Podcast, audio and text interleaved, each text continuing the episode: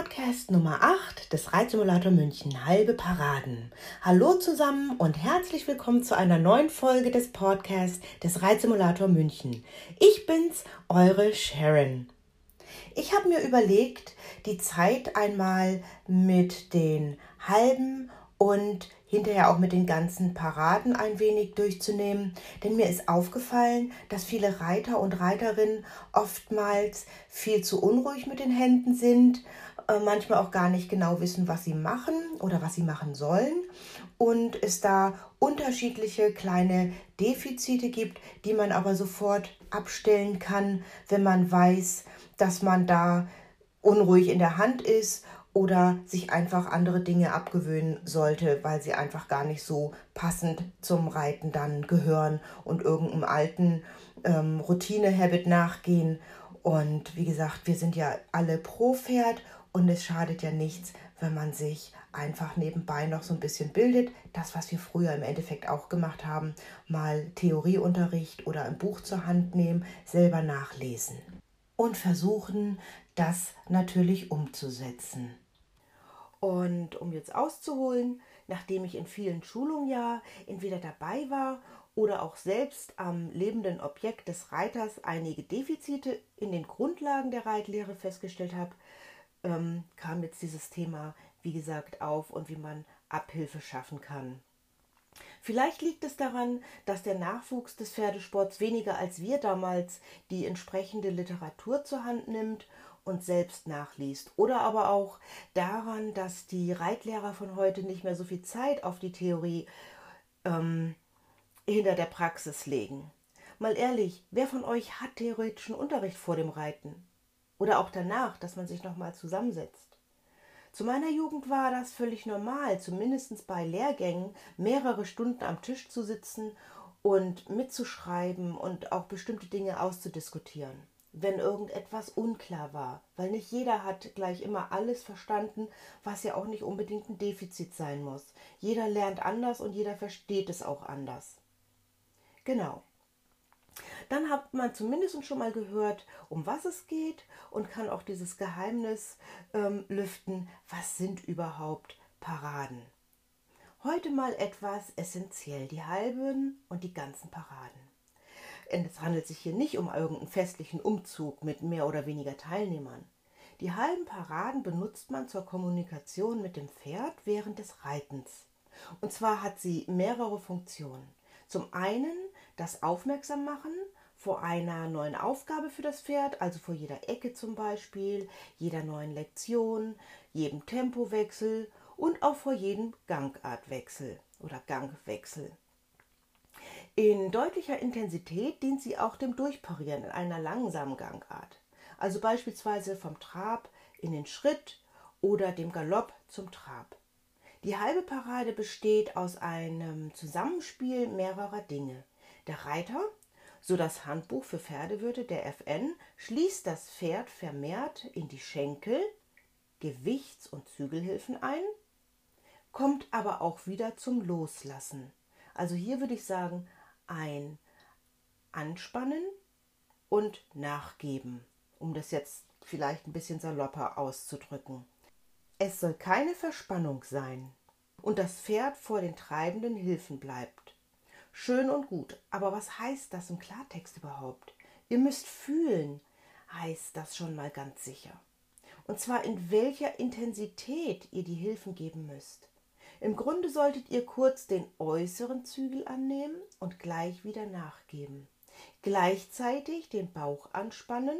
Das versuche ich ja immer ähm, zu erklären, wie das mit der Einatmung ist. Denn wenn ich einatme und tief in den Bauch einatme und mir so vorstelle, als wenn ich den Bauchnabel an die Wirbelsäule drücke und mir hinten an der Wirbelsäule so in Schulterblatthöhe so einen Druckknopf vorstelle, das ist dieses tiefe Einatmen, die Spannung nach oben nehmen und dann habe ich auch eine super gute Rumpfmuskulatur, weil die brauche ich natürlich zum Reiten. Und dadurch kann ich auch tief einsitzen. Also die Gewichtshilfen intensivieren und dabei einen Impuls mit der inneren Wade geben. Hier meine ich auch wirklich nur Impuls. irgendwo in die Seite reinbuffen, weil man der Meinung ist, der Esel kapiert sowieso nicht. Oder die Motorik von einem selber passt dann natürlich nicht ganz. Das Ganze während das äußere Bein verwahrend wirkt. Und da gehe ich auch später nochmal drauf ein, also jetzt nicht in diesem Podcast, aber in, in späteren, wo dann einfach kommt, Hilfe, die Hilfen, was mache ich da? Und ja, alles gleichzeitig und nur kurz. Und da muss man halt auch so dieses Fingerspitzengefühl haben, wie lange mache ich etwas. Aber das kann man alles üben. Das üben wir auch in Theoriegruppen oder kleinen Theorieseminaren bei mir. Das ist dann auch immer eine ganz nette und lustige Runde und jeder kann dann auch mal auch noch mal nachfragen, ohne dass er sich ähm, Gedanken macht, oh Gott, jetzt blamiere ich mich oder warum frage ich das jetzt zum dritten Mal. Es wird so lange gefragt und es wird so lange erklärt, bis es auch wirklich jeder verstanden hat. So, was heißt das aber nun? Was heißt das? Rechter Zügel, linkes Bein, linker Zügel, rechtes Bein. Ich sage immer, wir sind sowieso diagonal unterwegs beim Reiten. Wenn ich das linke Bein anhebe und meinen rechten Arm nach vorne nehme, kann ich mir schon vorstellen, dass die zwei zusammen arbeiten oder zusammengehören, aber nicht immer zusammenarbeiten. Das muss ich natürlich auch unterscheiden können. Und das rechte Bein annehmen oder hochnehmen und die linke Hand nach oben nehmen, das so wie bei so einer Marionette, dass man das dann mal so verinnerlicht und mal hochzieht, dass die zwei zusammengehören, aber nicht immer zusammen arbeiten. Einer ist aktiv und der andere ist passiver. Das ist vielleicht ganz gut auch zu merken. Das kann man auch super als Trockenübung machen. Und wenn das Pferd nicht gleich reagiert, einfach nochmal machen, eventuell etwas deutlicher. Folgt die gewünschte Reaktion, belohnt man das Pferd mit der Stimme, mit einem kleinen Klopfen oder einfach nachgeben. Aber ohne die Zügel und alles andere wegzuwerfen, weil ich muss die Verbindung zum Pferdemaul halten, nicht irgendwo straff, sondern es soll locker sein. Das Pferd, das soll einfach wissen, dass, dass da was da ist. Es ist wie bei Kindern oder bei Hunden. Wenn ich jetzt an der Straße langlaufe und einen Hund an der Leine habe, den möchte ich ja auch dicht bei mir wissen. Jetzt nicht, dass ich ihn an der Leine hochziehe, aber die Leine soll gestrafft sein, damit ich sofort merke, ups, da geht was nicht richtig in die Richtung.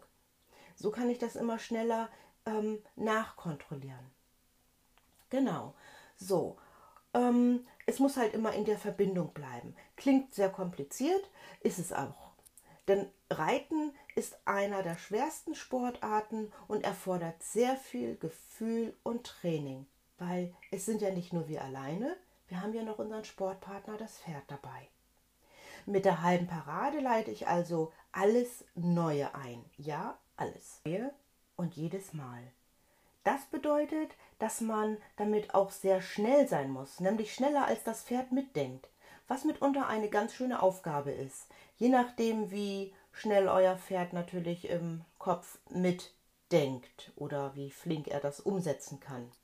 Das Pferd schließen bedeutet nichts anderes, als dass man die Hinterbeine nochmal zum vermehrten Untertreten motiviert, damit das Pferd mehr Last aufnimmt und die neuen Aufgaben auch gut meistern kann. Ein gut ausgebildetes Pferd weiß, dass nach der halben Parade etwas Neues kommt und wird nicht mit der Hand überrumpelt oder mit den Hilfen überrumpelt und überfordert, sondern wartet dann auf die entsprechenden Signale vom Reiter. Mit der halben Parade kann man das Pferd also auch gut aufmerksam und bei sich halten. Und jetzt aufgepasst, die ganze Parade führt immer zum Halten. Sie ist für nichts, aber auch gar nichts anderes gut. Ihr gehen also eine oder mehrere halbe Paraden voraus, damit das Pferd wieder weiß, Achtung, jetzt kommt was. Für die ganze Parade gilt im Grunde das gleiche an Hilfenzusammenspiel wie für die halbe Parade, nur dass die Hilfen beidseitig erfolgen, also Gewicht, Zügel und Wade gleichzeitig und kurz mit viel Gefühl, damit man das Pferd zum geschlossenen Stehen bringt. Das bedeutet, dass die Vorderbeine nebeneinander stehen und die Hinterbeine nebeneinander stehen. Man sieht also von der Seite nur ein Vorderbein oder ein Hinterbein im besten Falle. Auch für die ganze Parade gilt, so viel Gefühl wie möglich. Kein Pferd braucht einen Instaburger. Für die, die jetzt nicht wissen, was das ist, ein deutliches Reißen an beiden Zügeln, das dem Pferd unfassbare Schmerzen im Maul verursacht. Also bitte nicht machen, weil hier bin ich pro Pferd und für ganz feines Reiten und es bringt nichts, wenn ich grob einem Pferd ins Maul ziehe. Weil wir möchten das auch nicht, dass man uns ganz grob einmal im Mund reißt oder ähnliches. Es ist schmerzhaft und das gehört da nicht hin. Also bitte nicht machen. Wir gehen mal davon aus, dass eure Pferde klassisch ausgebildet sind und es sich nicht um Wildpferde handelt, die panisch davonlaufen, sobald man im Sattel Platz genommen hat. Ich weiß, das alles ist sehr viel zu beachten, aber es lohnt sich immer, an seinen Hilfen und allgemein an sich zu arbeiten. Denn das, was ich von meinem Pferd verlange, das ist natürlich klar, muss ich auch erst einmal selber bringen. Wie soll ein Pferd losgelöst laufen und in Balance dahin schweben, wenn ich selber das alles gar nicht mache und kann und nicht einmal weiß, wie sich das anzufühlen hat?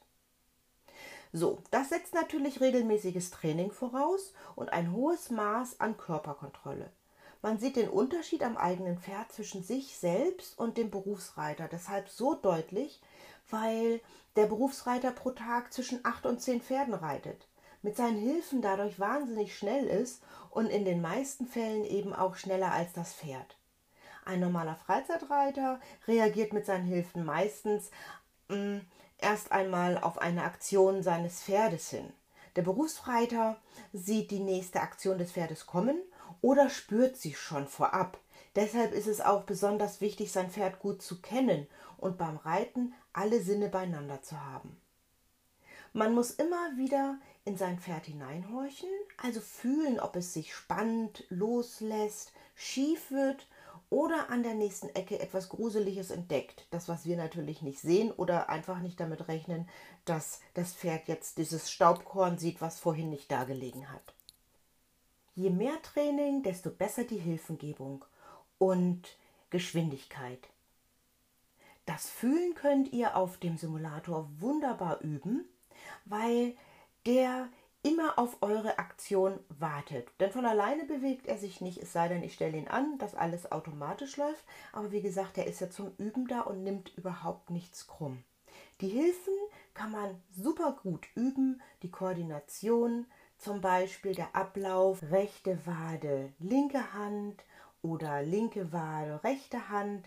Das kann man auch dort vermehrt üben, um zu sagen, jetzt bin ich sicher, jetzt weiß ich, wie es funktioniert. Und dann kommt natürlich noch hinzu, was mache ich mit meiner Hand, wann öffne ich die, wie öffne ich die und das Gesamtspiel ist natürlich dann eine hervorragende Sache und man kann sein Ergebnis nach der Übung auch immer gleich feststellen und auch sehen und nachfühlen, was ganz wichtig ist. Und wenn man was falsch gemacht hat, dann weiß man auch, warum man es falsch gemacht hat und kann dann einfach nochmal sagen, hm, ich mache es nochmal von vorne, ich weiß ja, was ich falsch gemacht habe und diesen Automatismus immer das Gleichbleiben zu machen, das muss man natürlich auch erstmal lernen, dass man das wieder aus dem Kopf rausbekommt und dass man offen für Neues ist, dass man zumindest daran denkt. Und ich denke mir immer, ähm, gedacht, getan, gesagt, getan. Also man setzt das doch relativ schnell dann um.